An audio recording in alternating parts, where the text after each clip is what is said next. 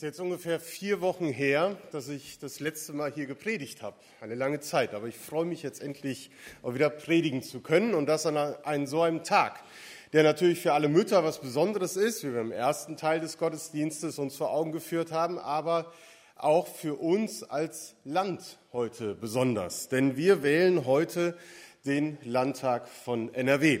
Und ich hoffe, dass ihr alle schon wählen wart oder gleich nach dem Gottesdienst wählen gehen wird. Bis 18 Uhr haben wir noch Zeit. Für mich ist es insofern eine besondere Landtagswahl, weil es die erste in NRW seit 1995 für mich ist. Dazwischen habe ich in Rheinland-Pfalz, in Hessen, in Brandenburg und in Niedersachsen und sogar in Bremen wählen dürfen.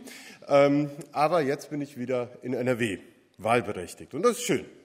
Und ich glaube, es ist auch gut, an so einem Tag wie diesem einmal darüber nachzudenken, inwiefern es sowas überhaupt gibt, politisches Christsein. Oder kann ich überhaupt Christ sein, ohne politisch zu denken oder zu überlegen? Wie ist das für uns als Gemeinde? Können wir sagen, ach, das ist die Welt da draußen, was dort geschieht in der Gesellschaft, das interessiert uns nicht? Oder sollten wir vielmehr darüber nachdenken, inwiefern wir uns auch politisch engagieren können als Gemeinde? Und dazu will ich mit euch zurückschauen, einmal in das Neue Testament, in die Zeit, in der Jesus gelebt hat und so ein paar Bibeltexte einmal betrachten. Denn wir können dort sehen, wie damals das politische Klima war und wie sich Jesus und seine Nachfolger gegenüber den Regierungen verhalten haben. Die Zeit, in der Jesus lebte, war ja politisch gesehen eine höchst spannende. Der römische Kaiser hat alle Völker im Mittelmeerraum unter seine Herrschaft gebracht, bis auf ein kleines Dorf in Gallien, aber das ist eine andere Geschichte. Und wie das so ist, wie auch heute, Menschen gehen da unterschiedlich mit um. Es gab viele, die gesagt haben, ja, so ist es und so bleibt es. Ich kann daran nichts ändern. Ich finde mich einfach damit ab und sehe zu, dass ich irgendwie durch meinen Alltag komme. Aber über die großen politischen Fragestellungen, da mache ich mir keinen Kopf. Was sollte ich auch dazu beitragen, dass sich etwas zum Guten verändert? Es gab aber auch zu dieser Zeit schon religiöse und somit auch politische Bewegungen wie die Zeloten, die den politischen Umsturz wollten. Nach ihrem Verständnis duldete Gottes Königsherrschaft im Volk Israel keine andere Regierung, keinen anderen Herrscher neben sich. Umkehr zu Gott und seinen Weisungen war für die Partei der Zeloten untrennbar mit der Aufkündigung des Gehorsams gegenüber jeglichem irdischen Herrscher verbunden. Und unter den Nachfolgern Jesu waren auch solche, die mit den Zielen der Zeloten durchaus sympathisierten und die in Jesus denjenigen sahen, der diese politischen Ziele umsetzen und auch erreichen konnte. Die Befreiung von der Herrschaft der römischen Besatzungsmacht. Und Judas war so einer der Zwölfen. Er hatte bis zum Schluss versucht, Jesus zu einer Revolution zu bewegen und den Umsturz durchzuführen. Aber Jesus wählte einen anderen Weg. Der Weg Jesu, der wird in einem kleinen Streitgespräch deutlich, dass Jesus mit Pharisäern, also Theologen, und Leuten des Herodes, des politischen Machthabers, führte. Es ging um die Frage der Loyalität. Wem soll ich treu sein? Gott gegenüber oder dem Kaiser? Mit einer römischen Münze in der Hand erklärt Jesus den Anwesenden in Matthäus 22, Gebt dem Kaiser, was des Kaisers ist, und Gott, was Gottes ist. Mit dieser knappen Antwort, gebt dem Kaiser, was des Kaisers ist und Gott, was Gottes ist, da pariert Jesus eine Fangfrage, die lautete, ob man dem Kaiser Steuern zahlen müsse oder nicht. Die Gegner Jesu, die wollten ihm entweder die Illoyalität gegenüber Staat und Kaiser nachweisen und ihm der römischen Justiz überstellen. Wäre aber für den Kaiser gewesen, so hätten sie den Zorn des Volkes ihn spüren lassen. Weil das war für die Zeloten ja ein ausgesprochenes Unding. Jesus spricht sich nicht gegen, äh, nein, Jesus spricht sich hier an dieser Stelle sehr deutlich gegen Steuerhinterziehung aus, indem er sagt, gebt dem Kaiser, was des Kaisers ist. Er findet es richtig, dass die Steuern an den Kaiser abgeführt werden. Steuermünzen gehören dem Kaiser, weil sein Bild in ihm eingeprägt ist. Aber über diese Steuermünze oder materielle Dinge hinaus, da hat er keinen Anspruch auf seine, auf die Jünger, auf die Jünger Jesu. Denn ihr Herz, ihre Persönlichkeit, ihr Sein gehört allein Gott. Denn Gott ist der Schöpfer, der jedem seiner Geschöpfer sein Bild eingeprägt hat. Jeder Mensch, von Gott geschaffen, ist das Ebenbild Gottes. Und Jesus sagt, die jeweilige Prägung entscheidet darüber, wem das Herz bzw. die Münze gehört. Von daher gebt dem Kaiser, was des Kaisers ist, weil ihr Bürger seid. Aber gebt auch Gott, was Gottes ist, weil ihr seine Kinder seid und sein Abbild. Für die Jünger damals war das eine etwas entspannte Situation, weil sie hatten die Vorstellung, dass überhaupt jede irdische Macht einmal zu Ende geht, dass es vorläufig ist, was auf dieser Welt geschieht, sondern irgendwann Gott sein Reich aufbaut und dann wird alles ganz anders werden. Von daher konnten sie auch mit den Umständen leben, aber sie galten, äh, sie gingen damit anders um.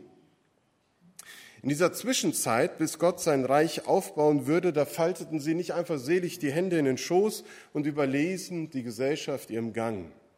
Im Gegenteil, sie kauften die Zeit aus und nahmen politische Verantwortung wahr. Sie nutzten die Zeit, um in die Gesellschaft hineinzuwirken, indem sie das Evangelium von Jesus Christus verkündigt haben und Menschen eine Lebens, einen Lebensort und Lebensraum mit der Gemeinde geben wollten, wo sie mit anderen Werten konfrontiert wurden als in der Gesellschaft. Sie trugen dazu bei, dass die Gebote und die Lebensanweisungen Gottes gehört und in die politischen Auseinandersetzungen hineingeführt wurden. Denn was die Menschen außerhalb der Gemeinde in ihrem Alltag diskutiert haben und für Nöte hatten, das schwappte natürlich auch in die Gemeinde hinein. Das war ja kein abgeschotteter Raum, sondern sie diskutierten genauso über die Stände, über Reiche und Arme und das Verhältnis und wie viel kann man geben, wie viel sollte man verschenken. All das spielte sich auch in der Gemeinde ab. Und deshalb hatten sie ein breites Spektrum von Mitgestaltungsmöglichkeiten. Und das angesichts einer politischen Entwicklung, die zur Zeit der Apostel und der ersten Gemeinden mehr und mehr dazu führten, dass Christen verfolgt wurden. Dass sie nicht mehr den Freiraum hatten, wie noch zu Zeiten Jesu, die Bewegung in Gang zu bringen, sondern jetzt waren auch mächtige gesellschaftliche Kräfte im, im Gang, diese religiöse Bewegung auszurotten und den Glauben an Christus zu verbieten. Und ich kann mir vorstellen, dass innerhalb der Gemeinden lebhaft diskutiert worden ist, wie man sich gegenüber eines solchen Staates verhalten sollte. Wie können Christen in einer Gesellschaft wie dieser sich einbringen und den Glauben an Christus bezeugen? Eigentlich war das römische Reich eine von religiöser Gleichgültigkeit geprägt. Das war alles zutiefst pragmatisch. Man hatte für alle Gelegenheiten des Alltags eine bestimmte Gottheit und wenn man merkte, dass sie über ein paar Wochen hinweg nicht mehr so die Kraft oder die Macht hatte, wie man glaubte, dann wurde sie halt ausgetauscht gegen einen neuen Gott.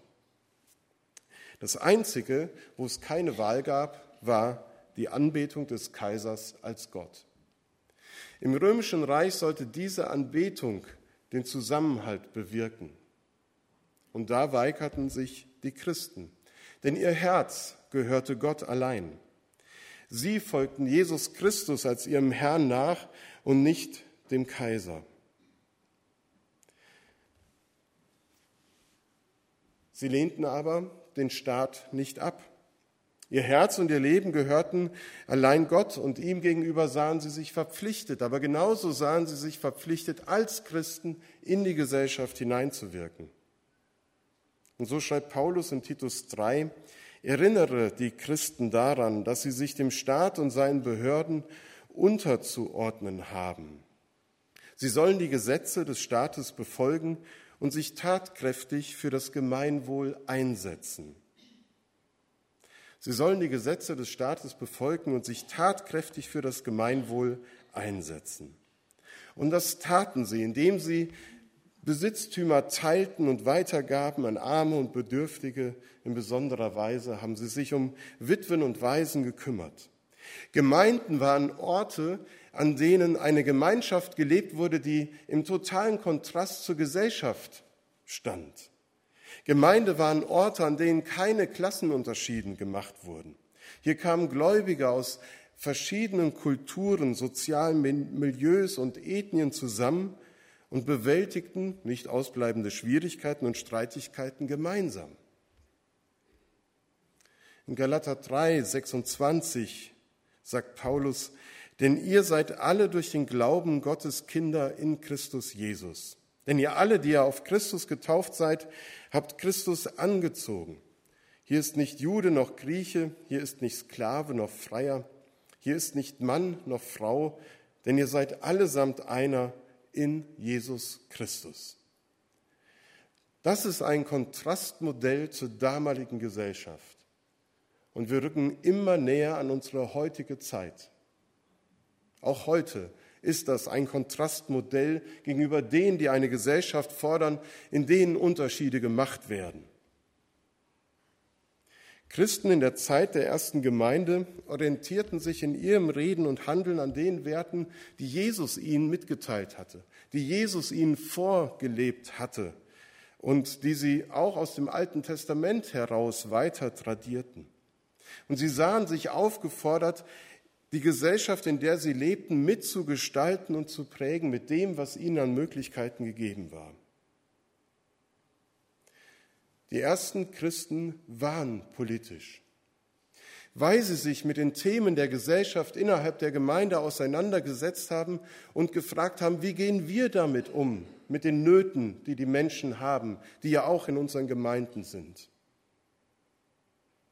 Und so sollte es auch immer wieder Verpflichtung für uns sein, zu fragen, was unser Beitrag sein kann, um Gesellschaft und politisches Handeln zu prägen.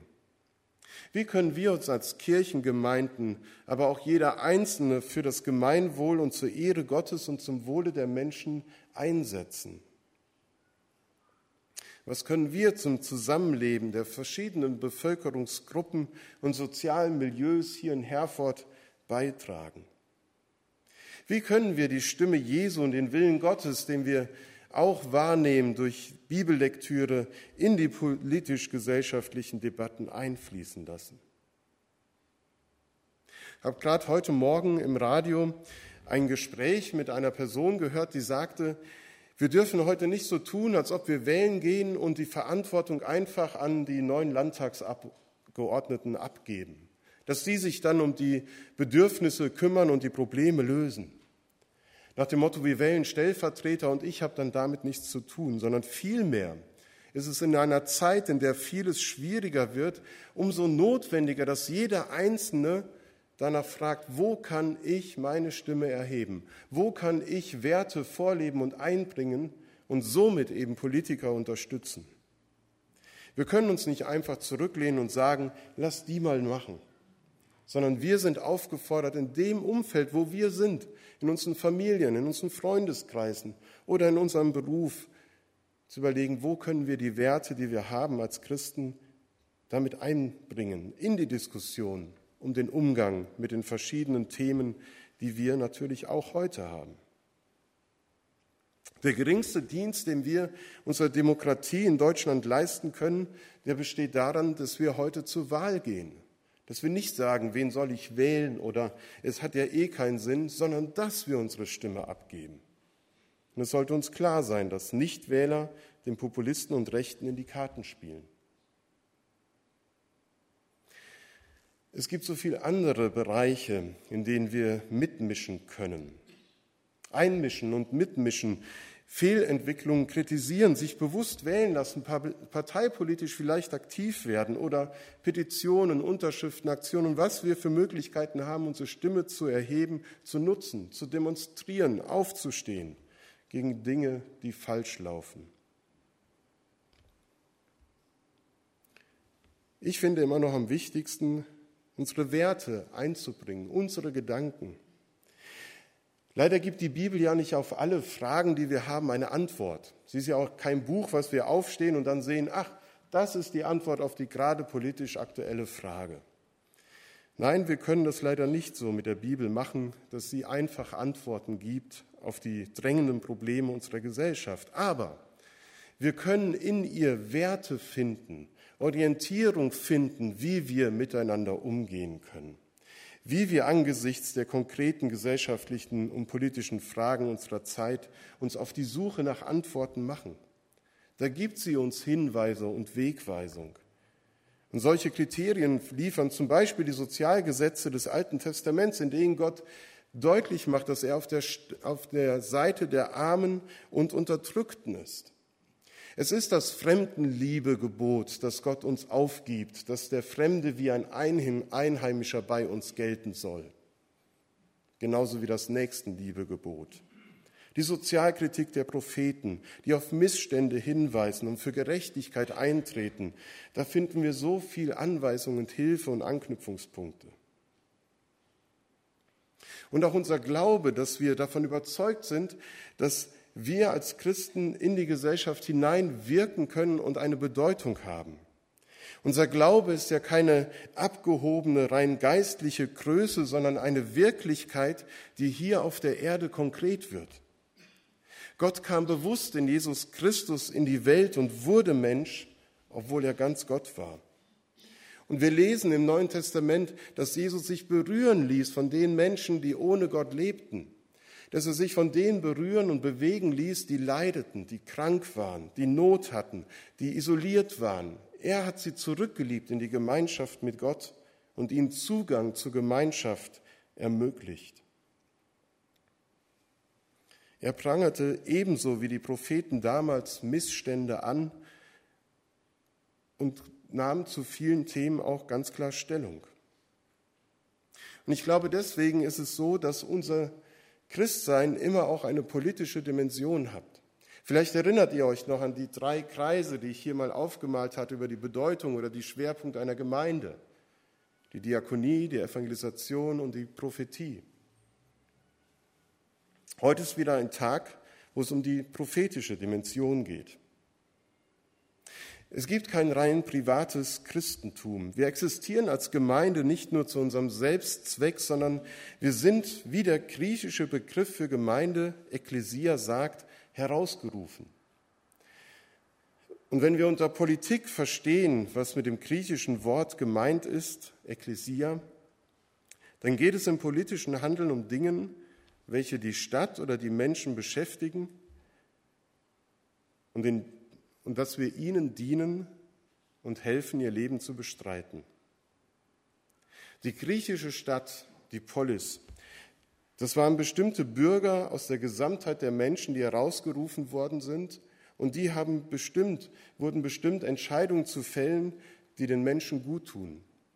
Und mit dem gleichen Begriff bezeichnet das Neue Testament die Gemeinde, uns, Ekklesia, die Herausgerufenen. Wenn wir als Gemeinde uns mit Themen beschäftigen, dann sollte das Auswirkungen haben auf die Menschen, die um uns herum leben. Das ist eine politische Dimension für uns als Gemeinde. Da beschäftigen wir uns vielleicht weniger mit Straßenbau, aber vielleicht mit anderen Themen, die relevant sind. Das bedeutet das Wort Ekklesia, Gemeinde, herausgerufen zu sein, um gute Entscheidungen für die Menschen zu treffen, mit denen wir in Kontakt treten. Das heißt, wenn wir beten, und das werden wir jetzt gleich tun, so wie die Bibel uns sagt, dass wir für die Regierung beten, dann bewirkt das etwas in dieser Welt. Dann bewegen wir den Arm Gottes. Wenn wir uns einsetzen für mehr Gerechtigkeit, dann hat das Bedeutung. Wenn uns diese Verantwortung nicht mehr im Bewusstsein ist, dann werden wir Christen zu einer aus der Welt herausgerissenen Gruppe, die sich nur noch um sich selbst dreht. Dann geht es wahrscheinlich nur noch um unser eigenes Heil und nicht das der Menschen, zu denen Gott uns senden möchte. Gemeinde als Versammlung, als Ort, wo Menschen heil werden, wo sie Hilfe bekommen für ihr Leben. Das hat unsere Gründerväter schon immer bewegt. Johann Gerd Onken und Co. war das von Anfang an ein wichtiges Anliegen. Und so sollte es auch für uns Ansporn und richtungsweisend sein, was Sie geschrieben haben und was sozusagen auf dem Siegel der Baptistengemeinden draufsteht. Pro gloria Dei et bono publico. Zur Ehre Gottes und zum Wohle der Menschen soll das geschehen, was wir als Gemeinde und als Christen tun. Amen.